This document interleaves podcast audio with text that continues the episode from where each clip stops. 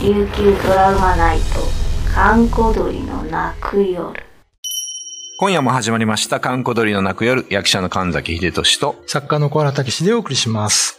えー今週はですね、小原さんの新刊、耳ちり坊主の呪いからはいお話しいただいてますけど、はいはいはい今日もまた何か。そうですね。うん。ちょっとね、一つね、ほんと奇妙な話聞いたんですけど、おー奇妙な話いいですね。あのー、那覇、まあ、那覇なんですけど、うんうん。とあるバス停があって、うん。はい結構夕方ってバス混むじゃないですか。はい、超えますね。あの、うん学生とかね、うんサラリーマンの人とか乗ったり。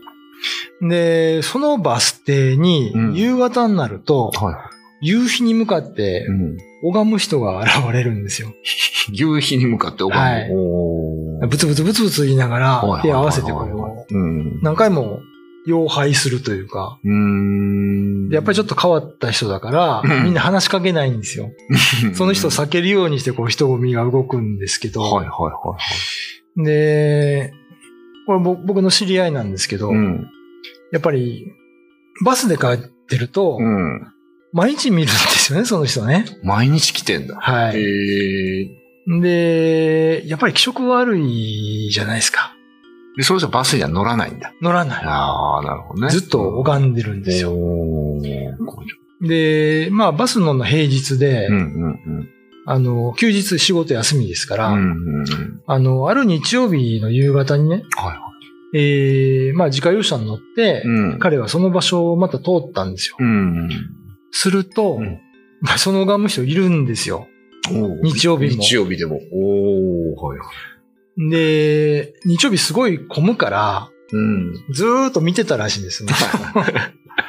そしたら、その拝んでる人の横に、うんなんか野良犬がわーって来て、おーわんわんわはいんわんわーって吠えたんですよね。はいはそれで、なんか飛びかかろうとして野良犬が、いはい。おおうって言った瞬間にパッて消えたんですよ。男の人が。ええで、野良犬もいないんですよ。ええ。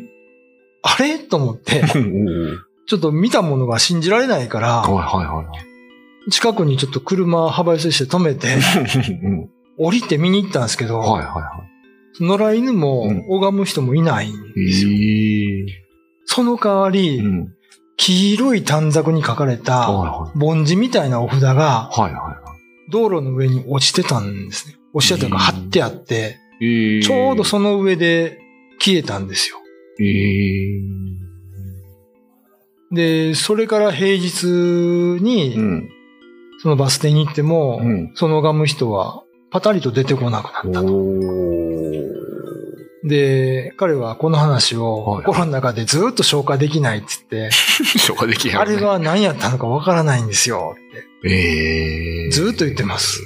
なんやろう。わからないんですけど、それは、ふ封印っすかわかんない。その中おは、お札うん神ですから、うん。やっぱり2ヶ月もしたら踏まれる風に、雨に、り、濡濡れてはいはいはい。もうボロボロなんて消えてしまったらしいんですけど、ええ2ヶ月はそのお札あったんですよね。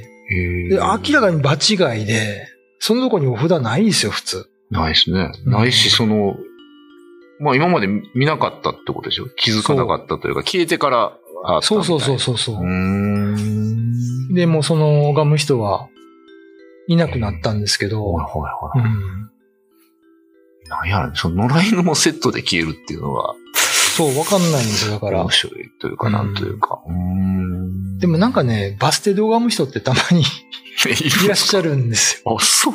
はい。ならそこで事故があったっていうこともななく。いやー、まあ、神だりした人か神だ、ちょっと、ね、まあ、いろいろ問題のある方か、わからないですけど、でも消えます問題そう、だからね、がありが。えそこがね、ちょっとわけわからん話だなと思って、ーまあ本に書きましたんで、あ、なるほど。はい。沖縄怪談、耳ちり坊主の呪い、うんえーいろんな話載ってますので、えー竹書房怪談文庫から発売されます。よろしくお願いします。えー今夜のお相手は神崎秀俊と、小原武史でお送りしました。秘仏御開帳イベント首里観音堂3点展10月8日より3日間開催入場無料カンコドリトークライブもあるよお札がね、ちょっとなんすかね。でもそれ、剥がれたらなんかまた出てきそうですけど、そうそうそう。だそからこねにスッと閉じ込められたのかなんなものうか。それから見ないって言ったんですけど、えー。で 実はね、その、泊まりのところに、うんうん。えー知り合いが古本屋を始めたんですよ。うんうん。ラテラ社っていうね。はい。ラテラ社、はい。はい。あの、筒井さんっていう、あ、まあ、あの、元リブロおーの店長さんやった人が辞めて、うん古本屋屋を始めたんですけおど、ーはいはいはこの前その、店長さんから、い。うんうん。あの、小原さん、近くのバス停で拝む人いるんですよって話を聞いて、あれどっかで聞いた話やなと思って、うん。でまだその時間には行ってないんですけど、やっぱり夕方夕方、拝むんです。夕日に向かって。うん。夕日に向かってつど西日に向かかってですよへね。え。何をがん、何を念仏ですかちゃうかなわかんらないんですけど、まあ、店長さんもあの、やっぱりね、気色悪いで すから、あんまり触れないでおこうと、絡まれたらいい、ね、仕事にも不都合出ますしえ、ね。じゃあ今もいるんですかじゃあ今も出る。なんかた まに、いいらっしゃるって言って。じゃあちょっと犬を連れて って、そうですね。消えるかどうかやってみたい。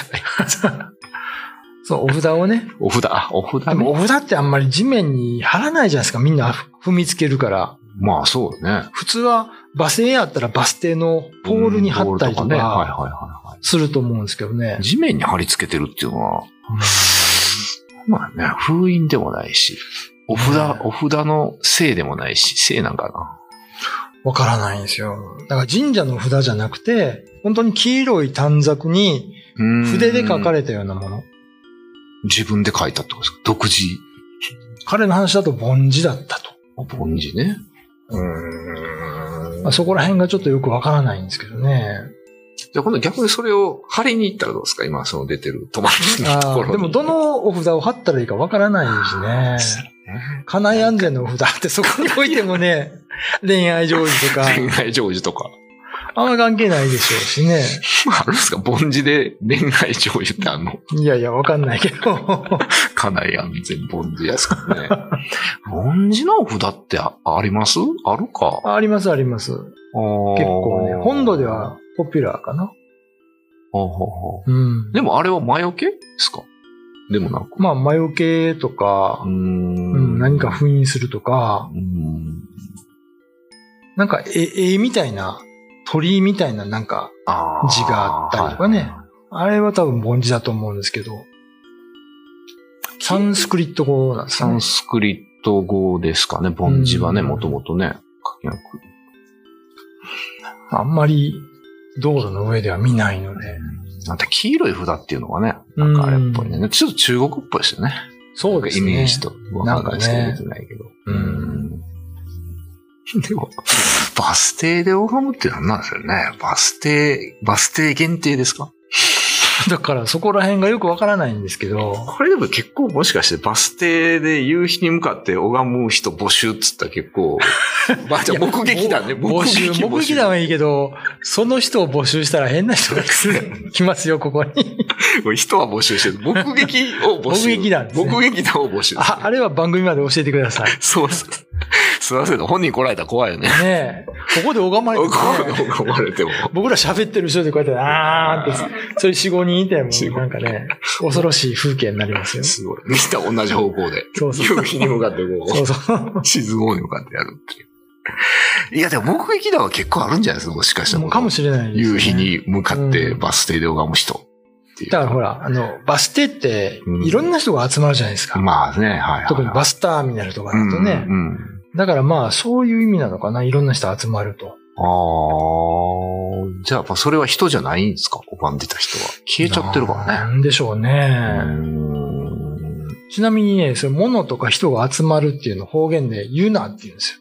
あ、言うな。言うなはで、私の住んでる場所はヨナバルなんですけど、いはいはい。昔はユナバル。ユナバル。はいつまり、そ、の、入り江になってて、うんいろんなものとかうんが集まってくるからユナっっていう名前がついたという話を聞いたことあります。えーいろんなものってなんですか貿易的なことじゃなくて。あの、漂着物とあかあ、ね。漂着物、ね。もっと言うと水死体とか、 やっぱり EBA ですからそこにああ、まあ、溜まるんだね。溜まるあーと。はいはいはいはいはい。うーんまあ、いい意味でもあり悪い意味でもあるのかな。いうのもあるね。う。うんんバス停も一種のユナなんでしょうね。ユナね。うん。確かに、ね。ユナ。とかユラーさん寄ってくるものユラーさん。言いますけどね。ねだからチュラさんじゃなくてユラさん、 ユラーさんもちむ死どんんどだん。死体が集まる浜辺ユラさんっていうね。そういうドラマしたら面白いかなって。朝からですか朝から。朝の連続 で。朝ドラはダメね。ユラさん。ユラさん。まあ、夜の連続テレビドラマぐらいですか。 確かにバス停ってでもなんかいますよね。幽霊立ってたりしますもんねって話ある。まあ、そそうそうですようね。ん。う。ん。特にあの、那覇バスターミナル。おーあそこ出ますよ。あ、そうなんですか。あの、バス会社の人から怒られるかもしれないですけ ど、結構近代的じゃないですか、あそこ。あそこね、建物歌木あるんですよ。あ、そう。どこでもあるな、歌木。中島の大岩っていうね、えー、あの、本当は大きい岩があってう、んそこに鳥居があるんですけど、え、どこら辺ですかあの、ターミナルの外にあるとこ、そもしかしてあの、すぐ横にありますあ。ーえーで、あそこはあの、警備鉄道の跡もあったりするんですけど、うやーんっぱり中島の大岩は重要で、うーん。もともとその中島っていうのは、あの、遊郭があったんです。あ、あそこに遊郭あったんですか、うん沖縄には3カ所遊郭があって、うん。えー辻。辻はわかりますよね。うんあの、松山の方です。はいねは。辻と、うんあと明治橋のところに渡んじっていうのがあって、い明治橋渡る地面って書くんですけど、渡んじ、それ中島。うんこの3箇所が、まあ、遊郭だったんですねう。んうんうんで、その遊郭のジュリー、そこで働いてる女性がうん拝む場所やったのが中島の大岩。ねえなんですよだから、ジュリーの近くの歌木って、やはいはいはいっぱりいろんな話が、おーありますよね。やっぱり、ジュリって、あの、厳しい環境で育ってう、ん。売られたり、はいはいは捨てられたりした子が飼われてう、んジュリになったとかねい。、うん。いう話もあるので、やっぱりその、人に対する恨みとかもあったんでしょうけど、うんそういう恨みを出すところが中島のお岩だったんではないかと。そんな話もありますね。じゃああそこに出てくるのジュリーさんが出てくるんですかでもなんか、いやー、あそこはね、牛が出るんです。牛、牛マジムン。牛マジムが出うんる。ええ昔の詩を孫子読んでると、うんうん。やっぱり中島のあたりで昔ため池があったと。あーでそのはいはいため池というか、あの、向こうによく夜になったらでかい牛が現れて、おー人をこう倒したとかね。ええそういう話が残ってるのでう、ん。うん。まあ、いろいろあるんだよね。まあ、あそこ今、上はあれですよね。図書館、。そうそうそううそう、図書館とかね、ありますね。図書館も出そうですけどね。雰囲気的に。まあね。 ちょっと図書館知り合いがいるので僕何とも言いません。そうなんですか。 あそこでね、階段イベントもやったことあります、図書館で。あ、そうなんですコか。ロナ前ね。ええうとてもいい場所なんで、場所はね。はいうん市町村市とかね、雑誌はいはいはもい新聞も全部置いてますうから、ん。まあ図書館は一度行ってみてください。でその下にある中島のお岩も、ね、本当の下。本当の横。まあ、結本当構に大きい横大き、いバスターミナルの。目立つ感じですかそうでもない。いや、目立ちますあよ。ー本当に岩ですからねあー、。なるほどね。うん。